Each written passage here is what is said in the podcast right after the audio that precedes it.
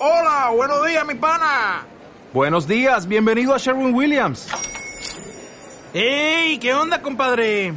¿Qué onda? Ya tengo lista la pintura que ordenaste en el ProPlus app. Con más de 6.000 representantes en nuestras tiendas listos para atenderte en tu idioma y beneficios para contratistas que encontrarás en aliadopro.com. En Sherwin Williams somos el aliado del PRO.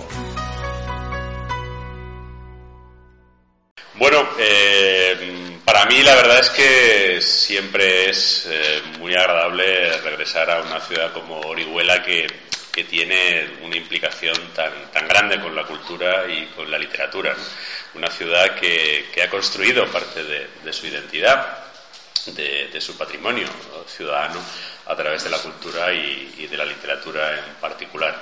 Y cuando me llamó Marina para participar en este ciclo, me comentó que, bueno, que hablara de manera muy general o de manera amplia sobre mi, trabajo, mi, trayectoria, que en este momento ya empieza a ser eh, alarmantemente larga. Yo eché la cuenta el otro día y llevo 39 años escribiendo, eh, además de forma ininterrumpida.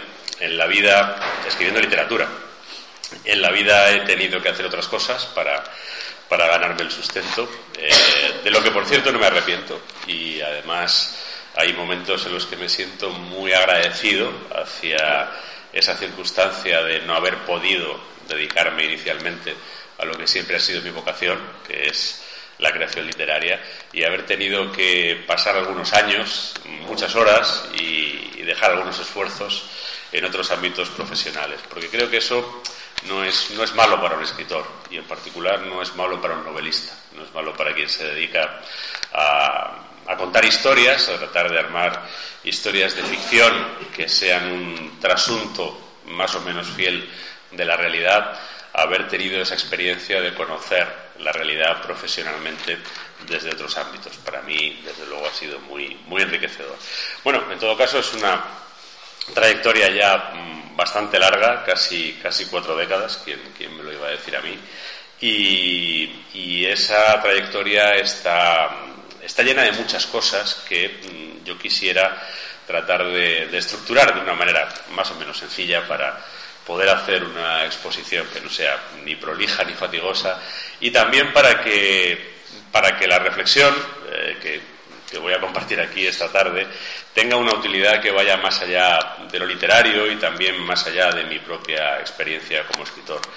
Eh, a mí me parece que en el momento en el que vivimos, que es un momento de saturación en muchos aspectos, pero especialmente es también un momento de saturación en cuanto a, a las historias que nos cuentan, es un momento de saturación en cuanto al relato, al relato de todo, que es una palabra que ahora eh, aparece una y otra vez. Eh, parece que, que, el relato se ha convertido en algo esencial, ¿no? y es que realmente el, el relato es algo esencial para, para, entender, para entendernos los seres humanos, para entendernos individualmente. Cada uno de nosotros no es mucho más que un relato. Si uno se mira por la mañana en el espejo y se pregunta quién soy yo, la respuesta que todos más o menos nos venimos a dar es un relato, es el relato de nuestra propia biografía, tal y como cada uno de nosotros la hemos interiorizado, que a lo mejor no es exactamente fidedigno, que a lo mejor en algunos aspectos es incluso inventado, pero somos ese relato ante nosotros mismos y ante los demás. Y también las, las sociedades, las comunidades, los países, las naciones, las ciudades, son en buena medida un relato. Y vemos que lo que en este momento está palpitando es un conflicto en torno a, los relatos, en torno a los relatos que, que, las personas hacen de sí mismas, tanto individualmente como en términos colectivos. Y bueno, eh, incluso diríase que, el relato es el caballo de batalla para mm, que salgan adelante o para hacer prevalecer intereses de todo tipo, legítimos e ilegítimos, o intereses que serán legítimos para unos, pero a lo mejor ilegítimos para otros, pues eh, es el relato, es esa narración acerca de lo que hemos sido, de lo que somos y de lo que podemos ser, que está permanentemente en el debate. Y ahora tenemos muchísimos medios, además, para eh, trasladar ese relato. Y además esos medios tienen una serie de, características que los hacen muy atractivos, que los hacen muy persuasivos y que los hacen muy omnipresentes. Eh, en muy poco tiempo hemos visto cómo ese relato que se hacía de la realidad, de la actualidad, por, tomar quizá lo más inmediato, ¿no? que era un relato que estaba sobre todo en los medios de comunicación, inicialmente en los medios de comunicación más tradicionales, que son los medios de comunicación escritos, después en los medios de comunicación, digámoslo así, de segunda generación, los medios audiovisuales. Eh, bueno, pues ese relato mm, ha pasado a otro espacio eh, con el advenimiento de, Internet y la generalización del acceso a la red. Pasó a estar en esos espacios comunes de, las primeras versiones de, Internet, eh, esa Internet no interactiva todavía, esa Internet en la que el navegante era, digámoslo así, un, receptor y no un emisor. Luego han venido las redes sociales que se han convertido en las grandes difusoras del relato o de las historias. Eh, incluso las historias toman las formas que imponen las redes sociales. si la red social requiere compresión, como es el caso de Twitter, pues las historias se reducen a 200 caracteres. Si la red social demanda imagen, como es el caso de Instagram, las historias se reducen a imágenes y eh, perdemos el texto. Y si la red social demanda pues ese potaje extraño que demanda Facebook, pues todos construimos el potaje de, Facebook. Pero ahora estamos casi en un punto todavía más allá. ¿no? Las redes sociales abiertas eh, han dejado de servir a ciertos intereses y vemos cómo mm, el relato empieza a circular cada vez más por redes sociales cerradas, como pueden ser WhatsApp o Telegram o esas aplicaciones en las que los mensajes se pueden difundir sin el escrutinio público y entonces eso permite que, entre otras cosas, se manipulen, se falsifiquen o obedezcan de manera más intensa a determinados intereses. E-, ese es el ecosistema en el que hoy eh, escribimos literatura quienes lo seguimos haciendo. Y escribimos literatura que es algo que se hacía mm, sustancialmente igual hace cuatro mil años, cuatro mil y pico años, que es eh, la fecha, casi cinco mil años, del primer texto escrito que tenemos eh, conservado, que es la epopeya eh, sumeria de Gilgamesh. si uno lee ese texto, que, se puede leer, que hemos conseguido conservar a través de las, de las tablillas acadias donde se recogió ese primer poema épico, pues encuentra una historia literaria con todos sus elementos, con los eh, personajes, con las descripciones, con los diálogos, con la caracterización eh, de los personajes, con eh, el juego entre lo individual y lo colectivo, entre lo real y lo mítico, entre la psicología y lo social, todo eso está ahí, en algo que alguien clavó en unas tablillas de, arcilla hace cuatro mil y muchos años. Y, no es sustancialmente diferente de la novela que mm, llegó ayer a la mesa de novedades de una librería. La herramienta sigue siendo la misma, la, palabra, eh, es otro idioma, diferente, pero la herramienta es la misma y con esa herramienta se intenta construir eh, un relato. Eh, ¿Qué sentido tiene seguir haciendo este tipo de relato mm, con esa herramienta tan antigua y tan sencilla cuando existe esa proliferación a nuestro alrededor de relatos que son además muy inmediatos, muy rápidos, muy vertiginosos, en muchos casos muy espectaculares, algo que la literatura lo tiene muy difícil para ser. Es muy difícil ser espectacular en una página impresa que el lector lee en silencio. Eso tiene poco espectáculo. Se puede desatar un espectáculo en su cabeza, pero no es el medio en sí mismo algo espectacular.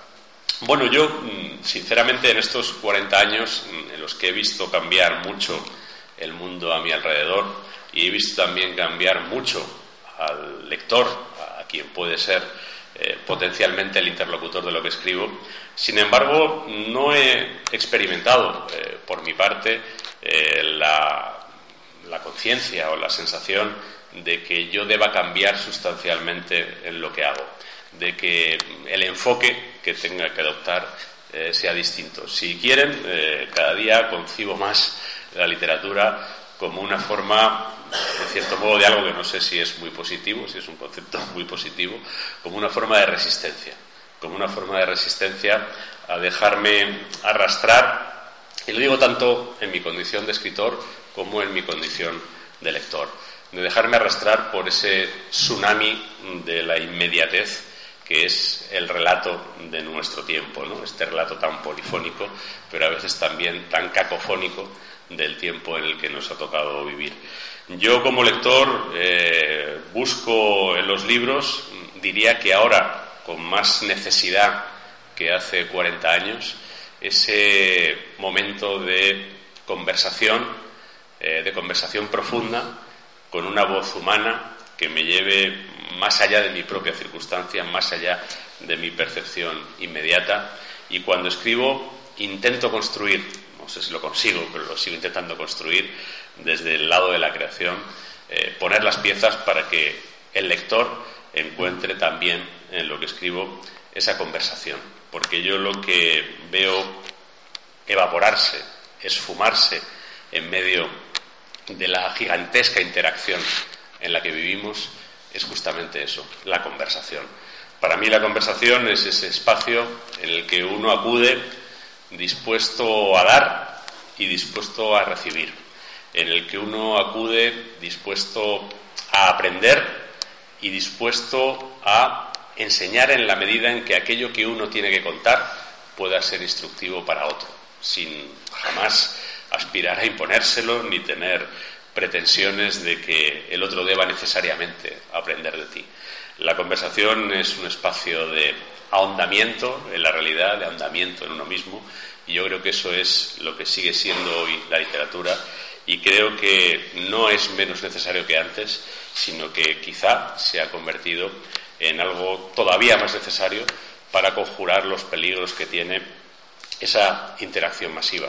Eh, yo no sé cuál será su experiencia, pero yo tengo alguna experiencia eh, como usuario en, estos espacios a los que vengo refiriéndome, en redes sociales, por ejemplo, y he tenido en más de una ocasión la sensación, cuando he tomado cierta distancia, de que realmente mm, esa interacción que muy pocas veces adoptaba la forma de conversación, tal y como la acabo de describir, era algo que sucedía con arreglo a su dinámica propia, incluso más allá a veces de la voluntad de los intervinientes. Tengo la sensación de que algunas cosas se nos van de las manos y por eso algunos de nuestros conflictos, algunos de nuestros eh, escenarios eh, complejos, eh, no solo no acertamos a resolverlos, sino que se van agravando paulatinamente porque esa interacción tiene su dinámica propia y esa dinámica propia además ni es inocente ni es casual.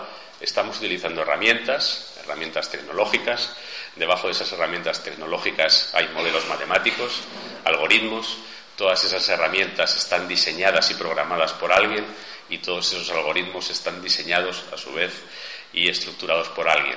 Eh, y quien fabrica todo ese material que está mm, cada vez más condicionando nuestra comunicación tiene intereses, intereses poderosos, eh, y sabe cómo programar esas herramientas para que sus intereses salgan adelante. Eh, cuando uno ve, por ejemplo, en una red social a decenas de personas entrando en una conversación que no tiene ninguna perspectiva de, conducir a, ningún lugar, a ningún lugar de descubrimiento, ni de conocimiento, ni de enriquecimiento personal. Eh, pongo el último ejemplo. Hoy, porque al final es muy difícil vivir al margen de esto, hoy las redes sociales españolas eh, fundamentalmente españolas, pero también de Latinoamérica, están eh, debatiendo, y cuando digo las redes, las redes no son nada, digo millones de personas conectadas a esas redes, están debatiendo con eh, encono eh, creciente acerca de una frase o una carta que ha enviado el presidente de México al rey de España, sugiriéndole que el rey de España tiene que pedir perdón por lo que hicieron Hernán Cortés y los suyos hace 500 años en México. ¿no? Bueno, eh, a mí el planteamiento inicial no, lo voy a juzgar, no, me merece tampoco mucho interés, pero lo que ha desencadenado eh, no tiene ningún interés. eh, es decir, cientos de miles de españoles y mexicanos entrando en reyertas sobre si los españoles somos unos genocidas, sobre si los mexicanos son unas víctimas, sobre si los mexicanos de hoy son los nietos de los genocidas y sobre todo esto no lleva a ninguna parte, todo esto ya está, eh, miren, si, si quieren eh, llegar mucho más allá que lo que les llevará la lectura de esos millones de tweets, hay una pequeña novelita de Ramón Sender que se llama Tupac Amaru, que no habla de México, habla de Perú, pero habla de la conquista española, habla del imperio colonial español y habla de cómo en el siglo XVIII eh, un noble inca, descendiente de los incas, por cierto, es interesante señalar que en el siglo XVIII un descendiente de los incas era noble para las leyes españolas. ¿eh? En el siglo XVIII un descendiente de los sioux era poco más que un primate para quienes gobernaban Nueva Inglaterra. Pero bueno, voy a cierro, cierro el inciso. Eh, bueno, pues eh, este hombre en el siglo XVIII se sublevó contra el poder colonial, es decir, contra el virrey de, de Perú y contra los corregidores que administraban el imperio colonial, por una razón muy sencilla, porque incumplían sistemáticamente las leyes de la corona de España relativas a los indígenas. Y entonces él se sublevó contra los administradores del imperio en nombre de las leyes de la corona de España.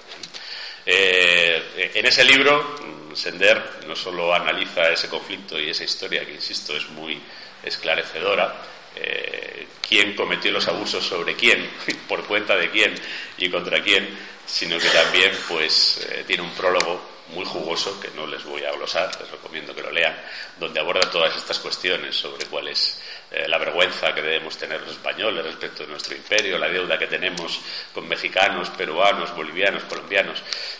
me parece que es mucho más interesante leer ese libro de 200 páginas que las toneladas de insultos que han acumulado en estas 24 eh, últimas horas las redes sociales. Eh, y, esa dinámica eh, no es casual. todo ese ruido se produce en un espacio que está gestionado por compañías mercantiles, compañías mercantiles que tienen un negocio, un negocio que está basado fundamentalmente en la extracción masiva de datos personales. Todas esas personas que están entrando a opinar, a, responder al insulto que alguien ha lanzado, a insultarse entre ellas.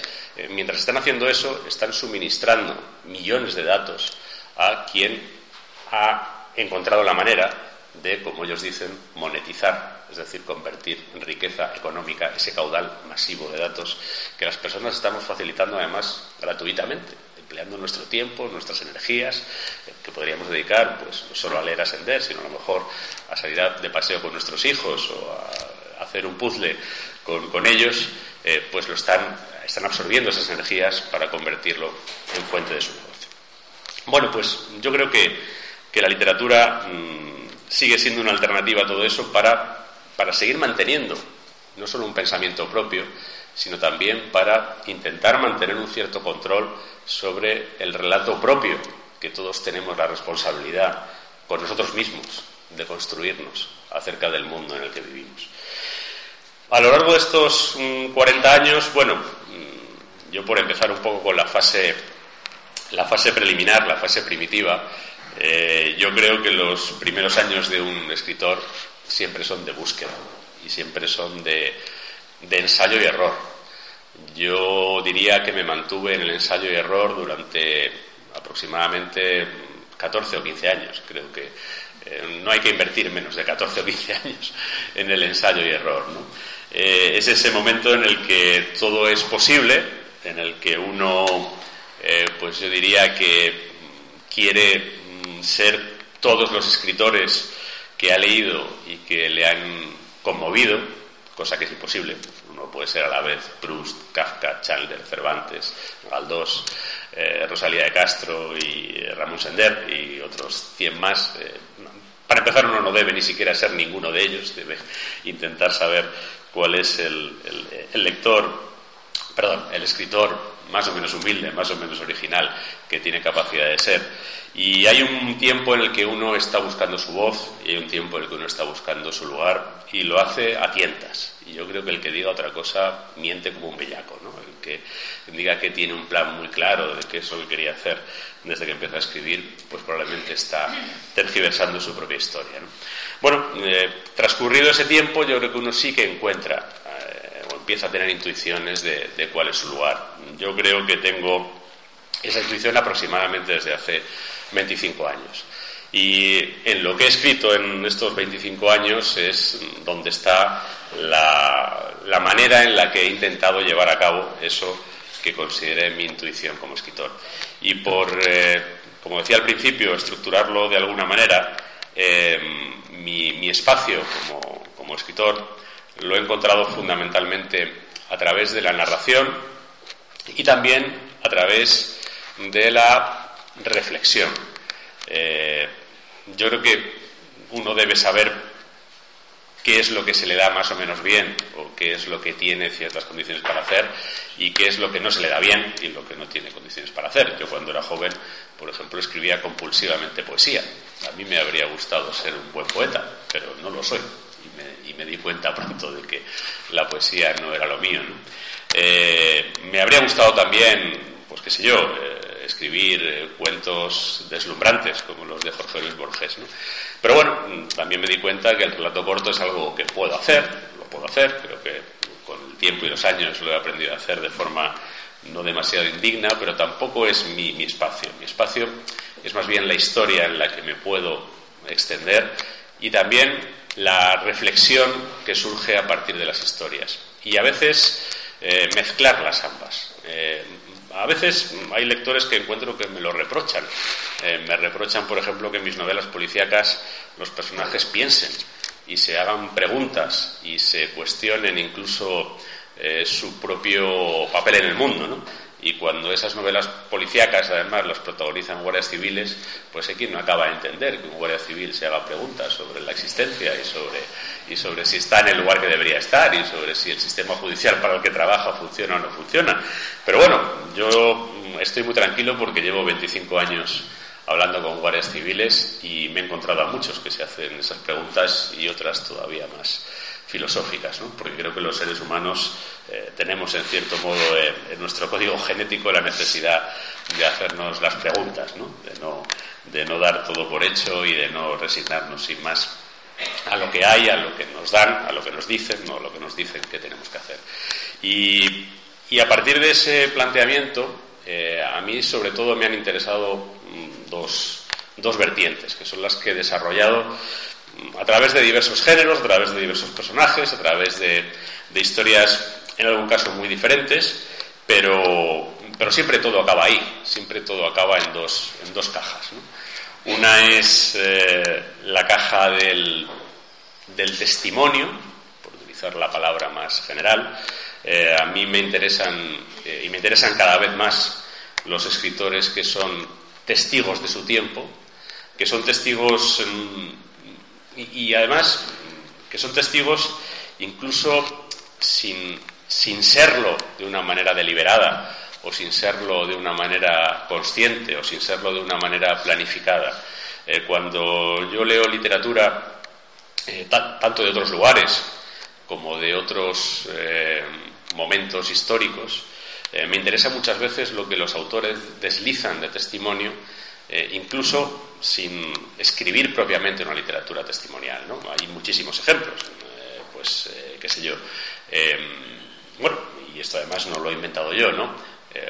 Walter Benjamin, el, gran pensador alemán del, siglo XX, que tristemente se suicidó en un pueblo español, Portbou, en el año 1940. Digo tristemente, porque si Walter Benjamin, en lugar de acabar en ese pueblo de Gerona, hubiera conseguido llegar a Estados Unidos, para donde tenía visado, pues seguramente le habrían ofrecido una cátedra universitaria y habría podido escribir 30 años más y habría vivido respetado y, admirado. Por, por, desgracia para él, acabó en un pueblo de la España franquista y lo que tuvo que hacer fue suicidarse para que no lo entregaran a la Gestapo. Bueno, pues Walter Benjamin tiene un, sus muchas obras, tiene un, un libro inacabado que finalmente se publicó eh, póstumamente, con lo que él consiguió escribir, que es el libro de los pasajes, en el que trata de rastrear a través del París del siglo XIX un poco la esencia de, de, la Europa contemporánea, de la Europa de su tiempo. Y muchas de las huellas él las busca, por ejemplo, en la obra de Baudelaire. Baudelaire es un poeta que probablemente no pensó nunca en dejar un testimonio de lo que era el París de su tiempo, de lo que era la Europa de su tiempo. Pero el trabajo que hace Walter Benjamin nos demuestra hasta qué punto en los versos y en los escritos de Baudelaire hay una imagen, una imagen además muy verdadera, más verdadera que la de los libros de historia, más verdadera que la de muchos documentos, más verdadera incluso que los periódicos de la época. Porque a veces los historiadores lo que cuentan es, eh, bueno, muy a menudo, por desgracia, los historiadores lo que cuentan es lo que conviene a los vencedores. Los documentos oficiales lo que suelen contar es lo que conviene al poder, porque suelen estar al servicio de él quienes los escriben. Y los medios de comunicación obedecen también muchas veces a intereses que los alejan de la verdad. Y cuando Walter Benjamin quiere acercarse a la esencia del París del siglo XIX, la encuentra en la poesía de Baudelaire y la encuentra también en cronistas anónimos, de los que no son muy conocidos, que sirven como testigos fidedignos de esa realidad que hay que explorar. Bueno, pues a mí me interesa mucho esa función testimonial de la historia. Entre nosotros, por ejemplo, la tenemos en, en los grandes autores de la literatura española. A mí me parece que uno de los grandes valores de autores como Cervantes, de autores como Galdós, por hablar de dos muy conocidos, o de autores a lo mejor menos conocidos como Villarroel o como eh, Mateo Alemán, es la manera en la que en su literatura uno se acerca a la realidad de la sociedad en la que vivían. Eh, sin ser mm, muchas veces una literatura que, en el caso de Galdós quizá más, pero en el caso de Cervantes mm, no hay una especial pretensión de reflejar la España del siglo XVII. Y sin embargo, en el Quijote, en las novelas ejemplares, uno encuentra multitud de, destellos de ese testimonio de la realidad, de ese testimonio además fidedigno y, verdadero. Y la otra función que a mí me parece que es interesante, por lo menos que a mí me interesa como escritor eh, de la literatura, es la que tiene que ver con la memoria, con la construcción de la memoria. De la memoria del porvenir, ese testimonio sirve también como, como fuente para la memoria futura, pero también la reconstrucción a posteriori de la memoria del pasado. Y mis obras al final están en esas dos vertientes. Eh, tengo una serie de novelas y ensayos históricos que se dedican a esta vertiente de la memoria y tengo novelas en géneros muy diversos que van de la novela policíaca a la novela juvenil, pasando por novelas más, más, más genéricas, más de eh, no, no, no insertas en un género concreto, ¿no? Hay quien estas novelas las llama novelas literarias, pero es que yo llamarle literaria una novela me parece una redundancia, me parece una, una un pleonasmo, ¿no? Es, es muy difícil que una novela no sea literaria. Digamos, novelas que no mm, están inscritas en ningún cauce de género, pero que también tienen que ver con la, con la realidad contemporánea. ¿Con qué realidad contemporánea?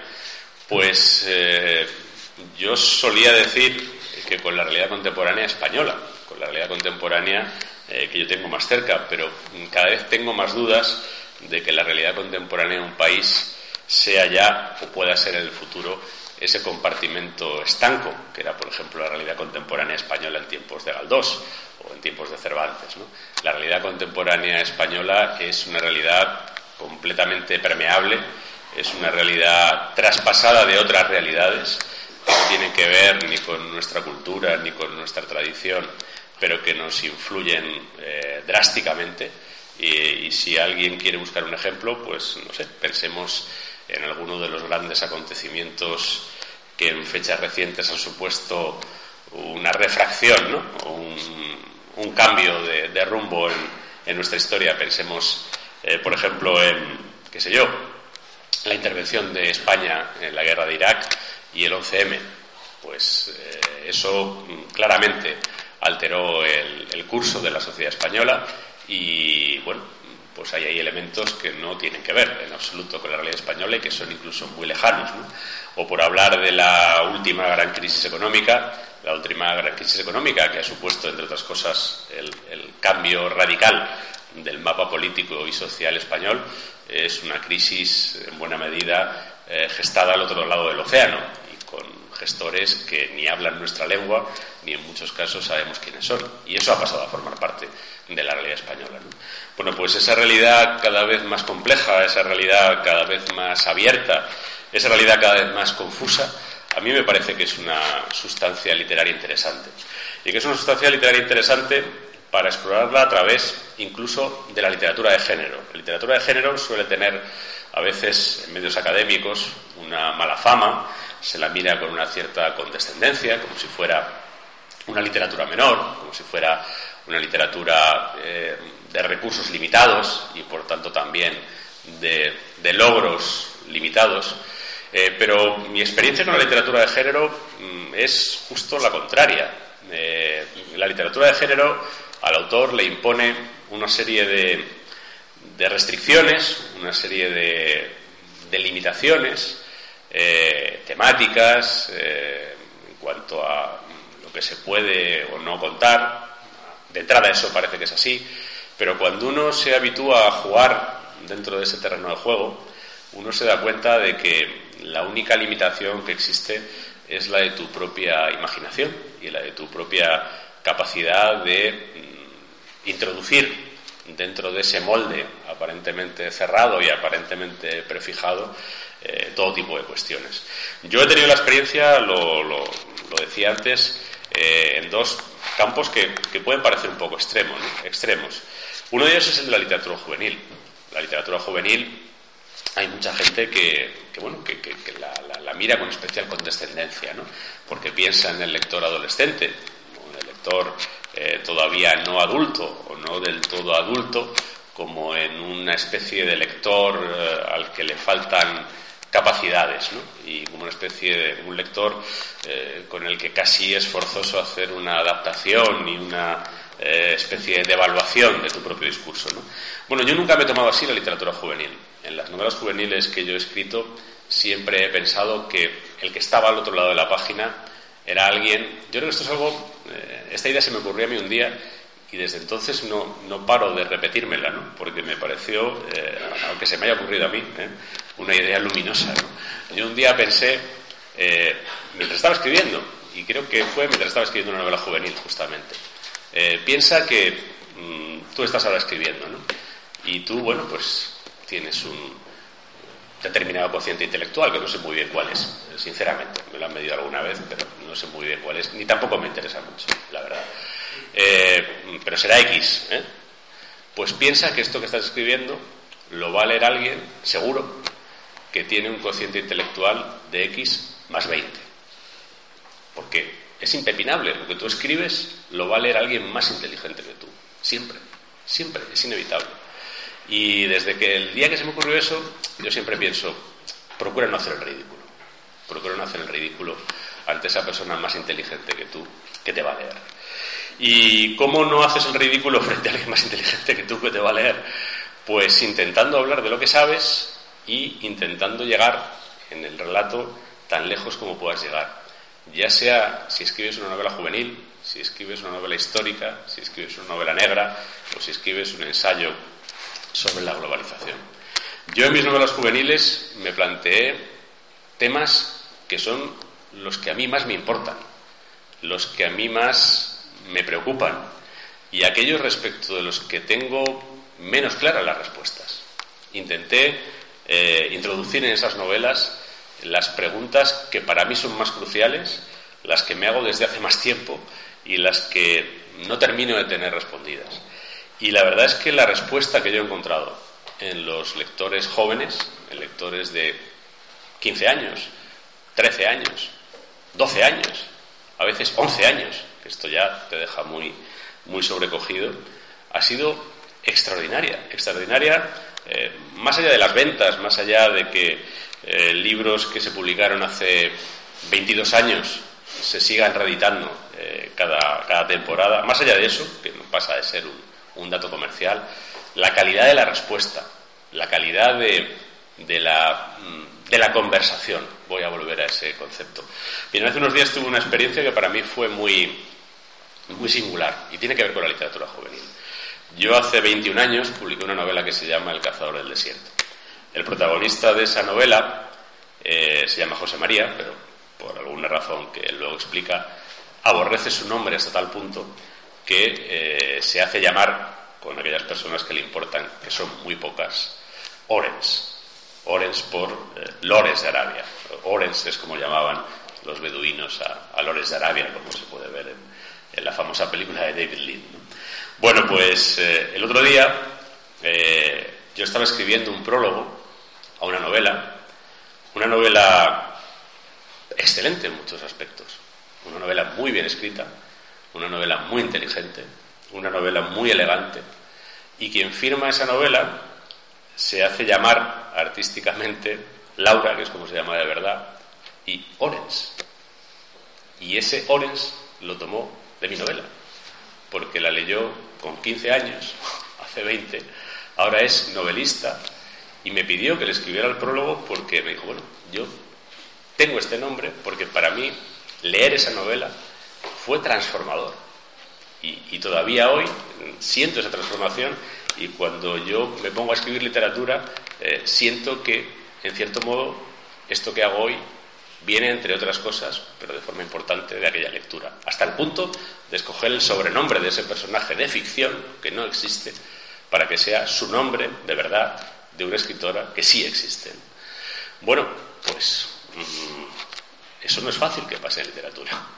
Y eso a mí me ha pasado con una novela juvenil, ese, género tan, denostado y a veces tan, tan menospreciado.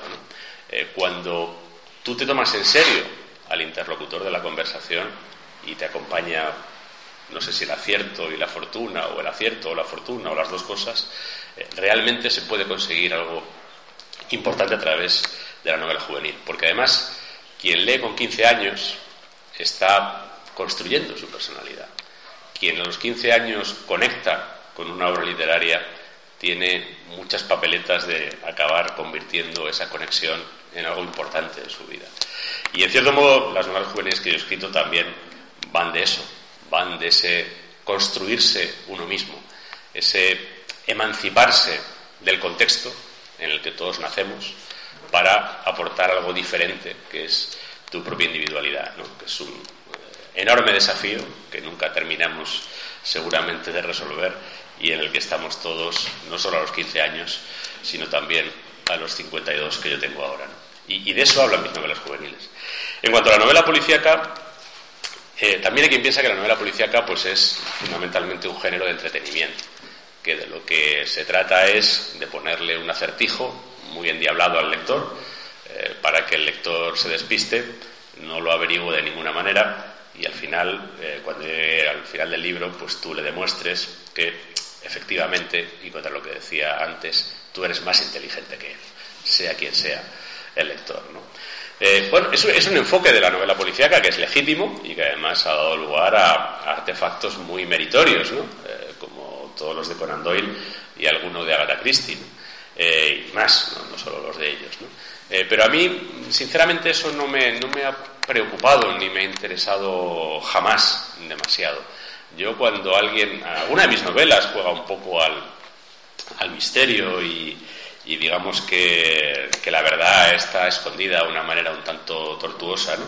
Pero cuando me viene un lector, incluso en alguna de esas novelas, y me dice, yo en la página 30 sabía que iba a ser este pues tampoco siento un gran dolor ni, ni, una gran frustración, porque eso no es lo importante de la novela, no es lo esencial. Y además, por simple cálculo de probabilidades, alguien tiene que acertarlo, ¿no? porque al final en una novela no hay 800.000 personajes, hay los que hay, y alguien, por, bueno, pues, pues tiene que, además, dejas pistas, normalmente además la cosa es coherente con lo que estás contando del personaje, con lo que, bueno, pues no, no pasa nada porque te lo averigüen. ¿no? Luego hay otra, otra idea respecto de, de la novela policíaca, margen de esta vertiente del entretenimiento, que viene a decir que, bueno, que, la novela policíaca es un viaje a la oscuridad del ser humano, al, a lo tenebroso, a, lo truculento, a lo, escabroso de la condición humana, y que el lector de novela negra busca ese morbo del crimen, de la crueldad, de, del asomarse al alma de los monstruos. ¿no? Bueno, bien, es, es, un planteamiento, es un planteamiento legítimo y también ha dado lugar a, ficciones interesantes, no voy a decir que no. Pero tampoco es mi planteamiento. Yo siento eh, una fascinación muy limitada por el mal, siento una fascinación muy limitada por, por lo truculento eh, y siento una fascinación prácticamente nula por eh, la figura de las personas que en un momento determinado de sus vidas se convierten en fuente de dolor, sufrimiento y daño para otras personas.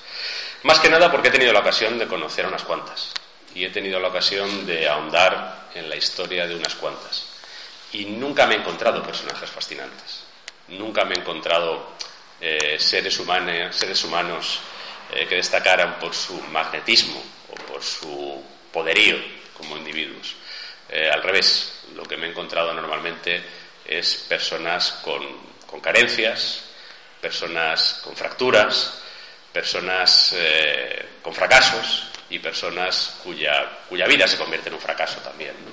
Y, a mí eso no me produce ninguna fascinación, sobre todo no me produce ninguna fascinación cuando pienso que el fracaso de estas personas, en lugar de haberles afectado solo a ellas mismas, se ha llevado por delante a otras personas que pasaban por allí y que en la mayoría de los casos normalmente no tenían ninguna culpa ni ninguna responsabilidad de sus carencias, deficiencias o, o malas decisiones. ¿no? Entonces, tampoco voy por ahí y tampoco eso me, interesa especialmente.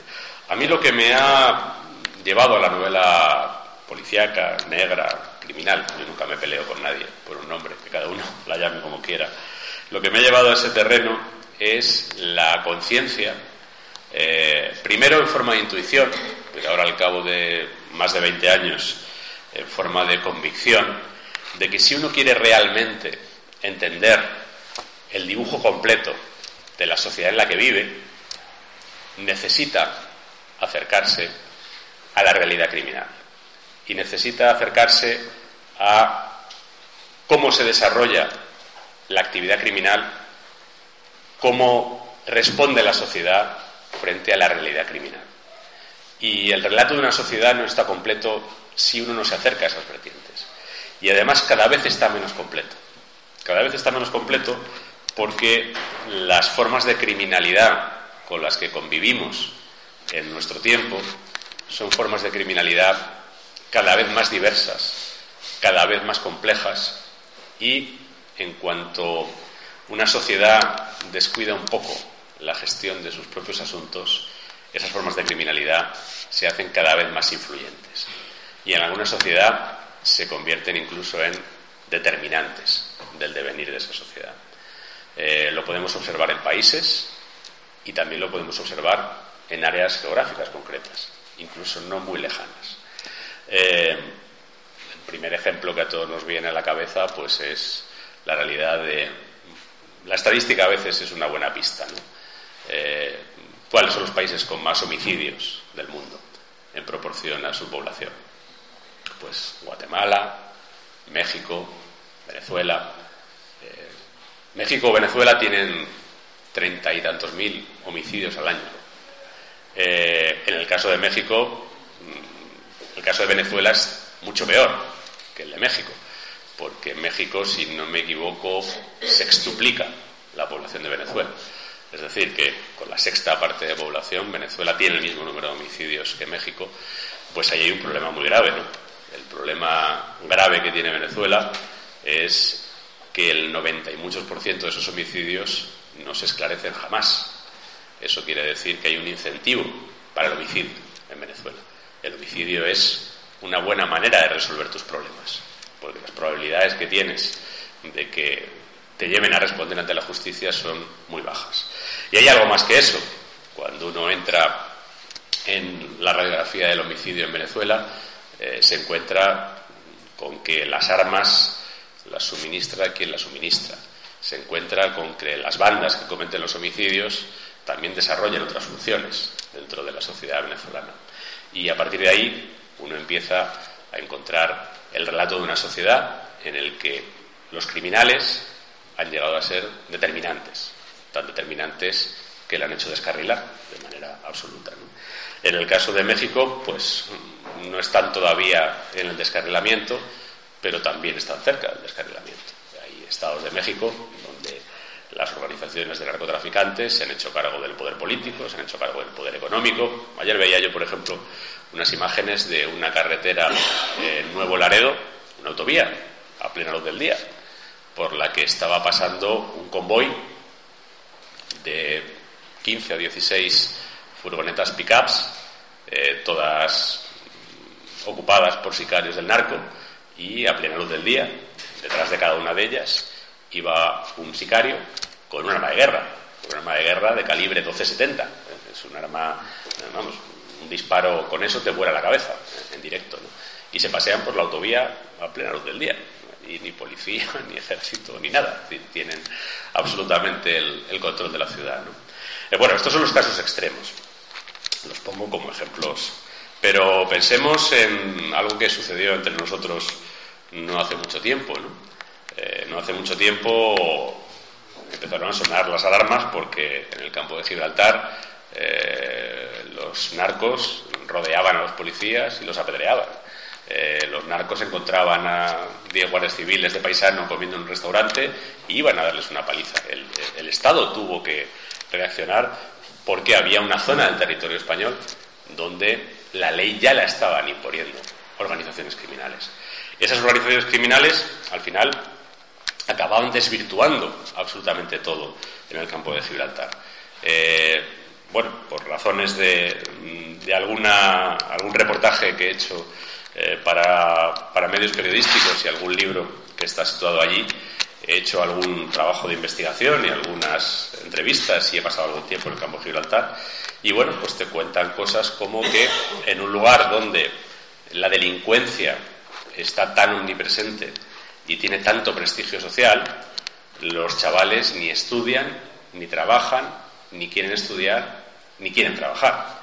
Eh, en Algeciras se abrió un centro de corte inglés, llamaron a los chavales de, del INEM, que estaban en la línea y en Algeciras, y cuando el que les hacía la entrevista en el corte inglés les decía que les iban a pagar 1.100 euros, todos se echaban a reír todos se echaban a reír y, algunos les llegó a decir, a mí me lo contó eso alguien del corte inglés de Algeciras, que algunos les decía, hombre, es que eso me lo gano yo en dos tardes con un teléfono móvil en el espigón del puerto avisando cuándo salen los picoletos. Entonces, ¿para qué van a trabajar? Pero ese para qué van a trabajar, al final lo que ha llegado es a esa situación que ha obligado al, Estado a intervenir. Bueno, estos son ejemplos extremos, pero, eh, pero al final estas organizaciones criminales y, sobre todo el fruto de su acción criminal tienen que ver en la conformación de nuestras sociedades. ¿De dónde sale el dinero que financia todas las operaciones en los mercados financieros? Pues una parte proviene de los estados, eh, las actividades legales, industriales, financieras, una parte muy importante. Pero hay una parte también muy importante que proviene de actividades criminales muy lucrativas. Eh, pensamos a veces que lo más lucrativo es el tráfico de drogas o el tráfico de armas. Eh, es muy lucrativo, tanto el tráfico de drogas como el tráfico de armas, pero lo más lucrativo es el tráfico de personas. Y el tráfico de personas no solo genera ganancias inmensas que acaban entrando en los mercados financieros y acaban eh, distorsionándolos y acaban conformándolos, sino que también eh, acaba interviniendo en la vida de muchas personas. En la vida de muchas personas que son las que se dedican a las actividades delictivas, las que son víctimas de las actividades delictivas y también muchos ciudadanos normales. Y esto tiene que ver con todas las organizaciones criminales. Hace poco se publicó una novela aquí en España, bueno, se ha publicado en todo el mundo a la vez, que se llama La frontera, de un autor norteamericano que se llama Don Winslow, que habla precisamente de, la frontera de México con Estados Unidos y de la guerra de Estados Unidos contra el narcotráfico. Una guerra que lleva 50 años y que es la guerra más larga que nunca ha sostenido Estados Unidos y hoy por hoy pues no la ha conseguido ganar.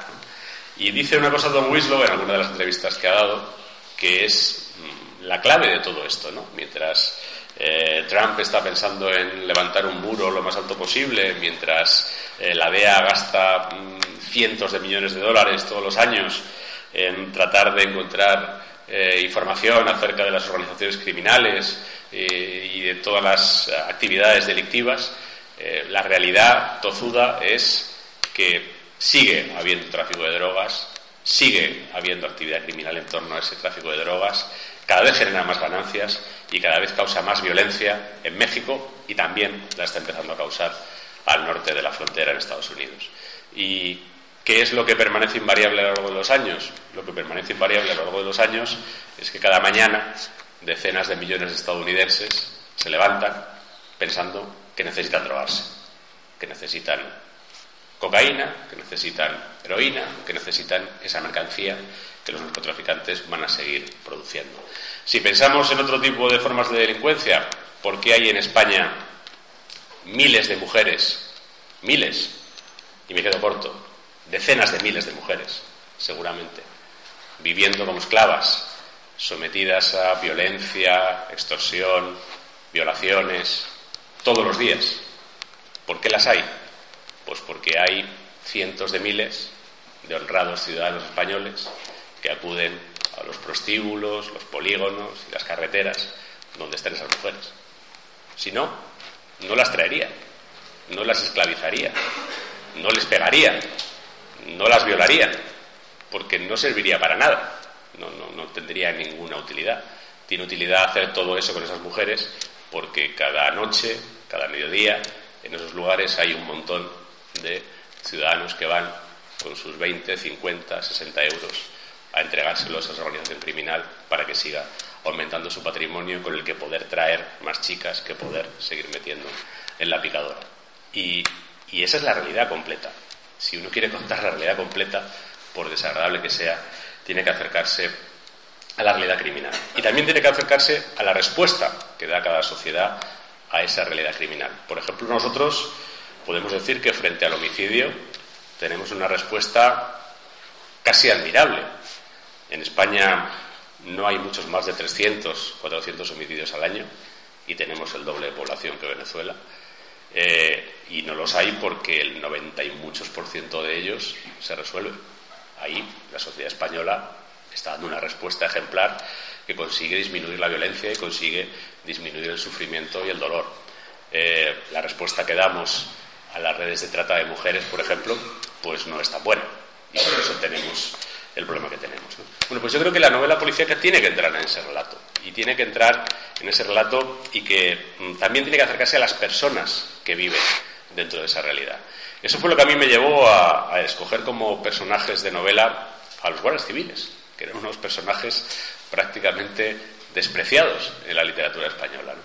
Porque, y lo puedo decir después de haber tenido la ocasión de hablar con muchos de ellos y de incluso eh, tener cierta amistad con alguno, eh, realmente eh, son personas, son hombres y mujeres que están frente a frente con algunas de las cuestiones más espinosas de nuestra sociedad, que tienen un conocimiento que muchas veces solo tienen ellos y que nadie lo tiene como ellos y que tienen una historia de contar. Bueno, el que esto no tuviera muy claro, hay algo que les recomiendo, que se puede hacer gratis todos los días, que es conectarse con la web del Consejo General del Poder Judicial y ver cómo en una sala de justicia del Tribunal Supremo en Madrid, durante todos estos días, y todavía queda alguno más, están pasando un montón de guardias civiles, que son los que investigaron todas las maniobras ilícitas en torno al proceso de independencia de Cataluña. Pues es muy interesante escucharlos, es muy interesante escucharlos y es muy interesante eh, ver, por ejemplo, la cara de sorpresa que se le queda a alguno de los abogados que pensaba que iba a interrogar pues, a un funcionario ignorante y rudimentario al que podría más o menos acorralar y conducir fácilmente a contradicciones y sin embargo se encuentra con profesionales que en algún caso conocen eh, mejor que ellos no solo los entresijos de la causa, sino incluso parámetros legales. ¿no? Hoy, por ejemplo, pues uno de los guardias civiles que ha ido a declarar, lo he podido ver, le ha dado varias lecciones acerca de lo que es el papel de la policía judicial a señores que se supone que son letrados y que creo que lo deberían saber. ¿eh? A mí como abogado me da un poco de vergüenza ver cómo recibían esas lecciones en directo, quienes se supone que deberían saberlo. Bueno, pues a mí esos personajes que están ahí, me parece que también la literatura tiene que contarlos, tiene que trasladarlos y incluso cuando se trata de personajes como son los guardas civiles, cuando yo empecé a escribir sobre ellos, no eran precisamente el personaje más fácil de convertir en héroe literario, pues por eso yo tomé esa opción. Estoy un poco en el límite del tiempo, supongo que por eso ha venido Marina. Yo solo quería decir dos palabras sobre la memoria y si les parece, pues no sé si hay costumbre de abrir un coloquio o no, pero en todo caso yo estoy a su disposición. Nos ha dicho solamente que luego seamos muy muy rápidos con alguna pregunta porque si no nos vamos a tener tiempo de firmar algún sí, no, no, soy yo, soy yo el que ya me pasa. ¿eh? Estaba mirando, tengo el reloj aquí, me llevo 53 minutos, pero vaya, eh, lo voy a dejar en 55. ¿eh? Lo de la memoria lo voy a dejar muy rápido, porque además quizá lo podemos abrir en, en el coloquio, ¿no?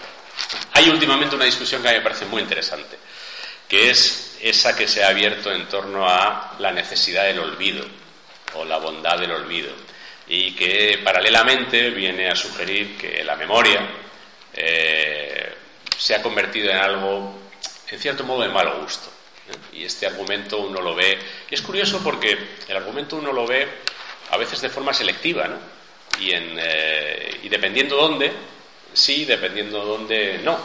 Y la misma persona puede considerar la memoria de mal gusto en un caso y, sin embargo, muy necesaria en el otro. Y hay dos ejemplos que creo que eh, como España es un país muy curioso, que ofrece cosas muy, muy interesantes, sin salir de la realidad española, tenemos un ejercicio muy, muy curioso de hacer respecto de esto.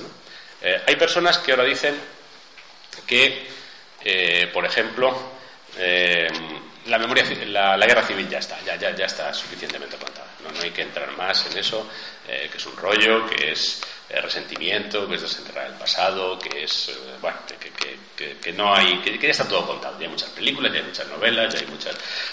Bueno, yo lo digo así y, se podrá apreciar, pero también si alguien mira mi bibliografía, eh, yo tengo un par de libros eh, que indagan, entre otros episodios históricos, la guerra civil, con lo que yo estoy muy lejos de pensar, que tengamos un relato eh, suficiente de lo que sucedió entre nosotros, no solo entre 1936 y 1939, que a veces nos quedamos ahí, sino lo que pasó antes de 1936, para que sucediera lo de 1936, incluyendo la guerra de Marruecos y algunas otras historias mucho más olvidadas todavía que la guerra civil. Eh, bueno, pues esas mismas personas eh, te las puedes encontrar diciendo que hay que construir el relato de la barbarie de ETA y que no se puede olvidar y que es curioso porque una cosa y la contraria. Y, lo puedo hacer al revés. Hay personas que eh, te, afirman la necesidad de eh, trabajar la memoria de la guerra civil, pero cuando llegamos a ETA, bueno, no, esto es mejor dejarlo, porque va, mira, ya se han disuelto, ya, ¿para qué, para qué vamos a enredar? ¿no? Ya, ya la cosa se arregló, esto es. Bueno, yo sinceramente no creo en los ajustes de cuentas. No creo en la memoria resentida, ni en el caso de la guerra civil, ni en el caso de ETA. En el caso de la guerra civil, todos los verdugos están muertos. Es absurdo ajustar cuentas con fantasmas. En el caso de ETA, muchos verdugos están vivos. Pero, por fortuna, el Estado de Derecho que nos dimos los españoles hace 40 años ha conseguido meter en la cárcel a casi todos. Y prácticamente todos están respondiendo o han respondido con el arreglo de derecho de lo que hicieron. Por tanto, los ajustes de cuentas creo que están fuera de lugar en ambos casos. Pero lo que para mí está todavía más fuera de lugar y a veces encubre esa reivindicación del olvido es ese doble asesinato que supone para la víctima una infamia olvidarla. Eh, lamentablemente, en nuestra historia reciente tenemos no pocas víctimas de infamias. Y esas víctimas normalmente estuvieron solas. Estaban solos los que morían fusilados en el año 39, en el año 40, en el año 41. Estaban solos muchas veces los que morían de un tiro en la nuca en un pueblo de Guipúzcoa, simplemente por ser guardias civiles, o por ser policías, o por ser concejales de un partido que, que no tocaba. Estaban solos, murieron solos. Murieron no solo víctimas de la injusticia, sino víctimas de la soledad. Y me parece que lo último que podemos hacer, conociendo sus historias, es decir, esto no se puede contar. ¿Cómo que no se puede contar? Esto hay que contarlo. Y sobre todo hay muchas personas que no han sido reparadas, no han sido reparadas en su dignidad. El otro día pusieron cuatro placas en una calle de San Sebastián. Una de las personas a las que recuerda esa placa es alguien a quien asesinaron hace más de 40 años. Se ha tardado 40 años en poner una placa en San Sebastián para recordarle. 40 años. Y hay personas que a día de hoy siguen siendo legalmente, legalmente, reos de rebelión militar.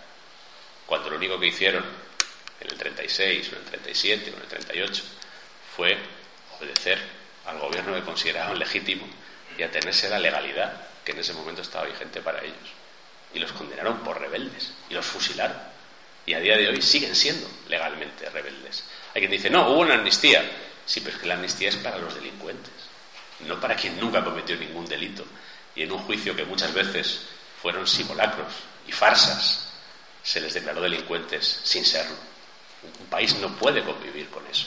No puede convivir con que personas dignas, personas íntegras, personas honradas, personas que hicieron aquello en lo que creían y que cumplieron con su deber, se les siga considerando legalmente como delincuentes. Mientras no resolvamos esas cosas, tenemos un problema que nos seguirá dando quebraderos de cabeza y nos seguirá haciendo perder el tiempo y las energías que necesitamos para otras cosas. Y ahora sí que me callo. Muchas gracias.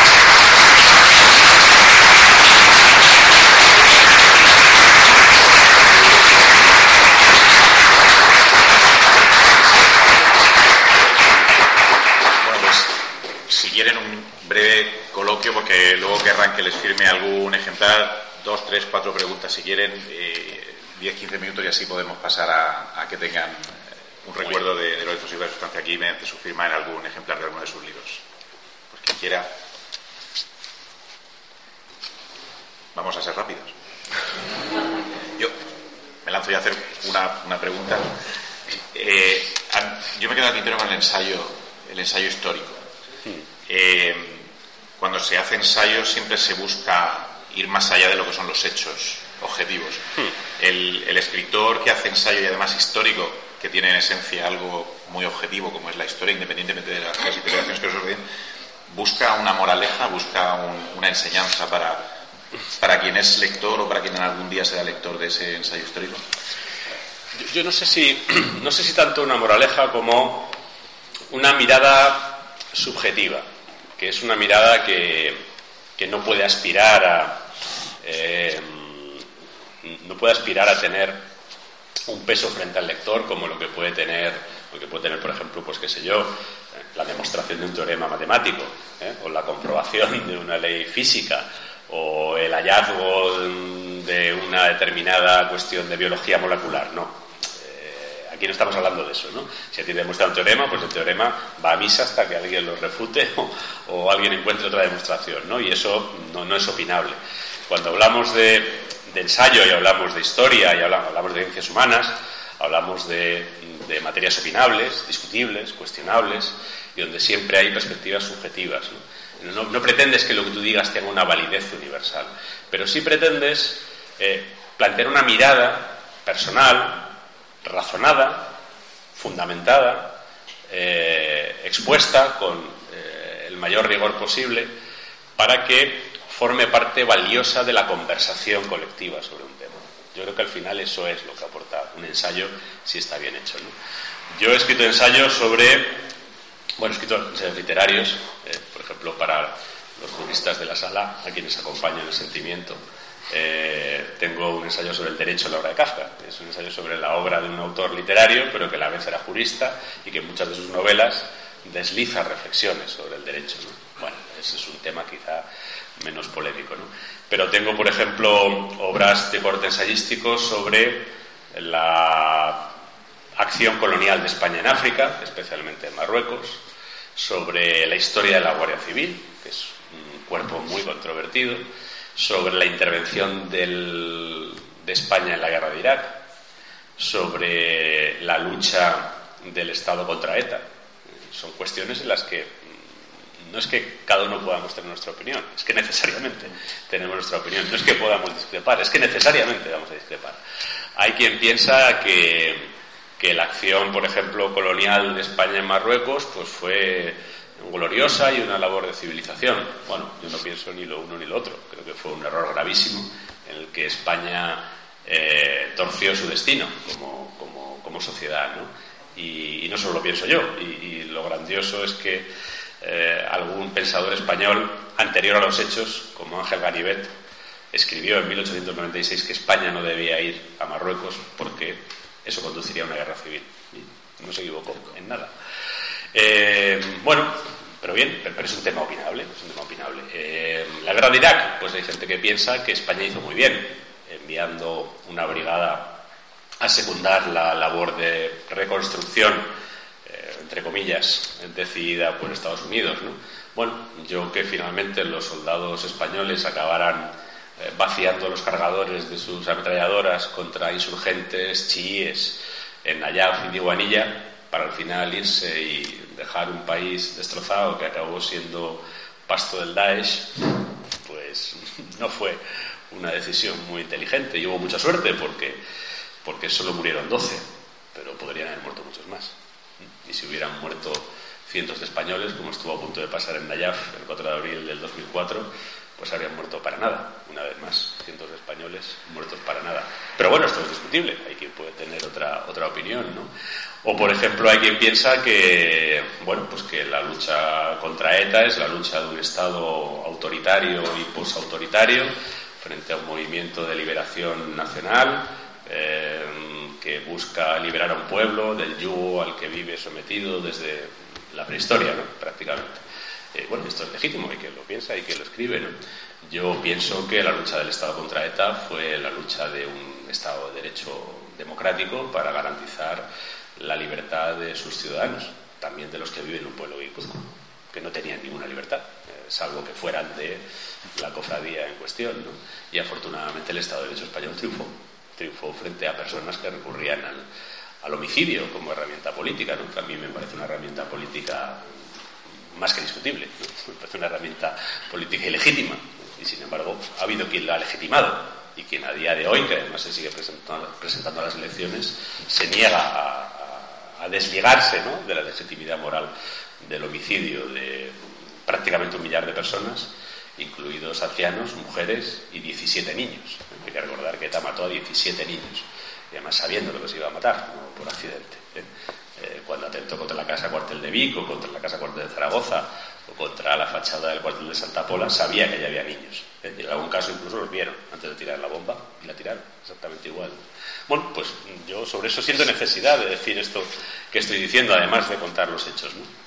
Y la Guardia Civil, pues hay quien piensa que es una institución reaccionaria que sirve para imponer la, eh, pues, la agenda de los poderosos al pueblo español desde 1844. ¿no? Bueno, yo tengo otra opinión. No, la tengo porque la quiera tener, la tengo porque he estudiado los hechos desde 1844 hasta aquí, ¿no? empezando por la fundación de la Guardia Civil, no por un autoritario, sino por un liberal que se había exiliado dos veces de España, precisamente por sus ideas liberales. Entonces, bueno, eso a mí me da otra perspectiva del asunto y creo que lo tengo que contar. Se estará de acuerdo o no, pero yo lo que intento es poner eso en la, en la conversación. Ni siquiera pretendo tener razón, ¿eh? pretendo eh, poner esa idea eh, ahí para que alguien la tenga y, bueno, la conversación tenga más parámetros y no transcurra solo entre, entre lugares comunes. Yo creo que el ensayo también es una tentativa de huir de los lugares comunes. Lorenzo Silva es suyo. bueno, pues agradecer, vamos a pasar, creo que vamos a pasar fuera eh, pasaremos ahora fuera a, firmar alguno de los ejemplares que quieran presentarles. Agradecerles a todos ustedes su asistencia hoy en esta última jornada de la cuarta edición de Encuentros con Autor Autora. Agradecer a Lorenzo Silva, que ha sido el autor que ha cerrado con nosotros este ciclo en 2019. Y pues como hemos dicho, no habrá dos sin tres y le esperamos de nuevo en Orihuela cuando lo tenga bien. Muchas gracias. Muchas gracias. Buenas noches.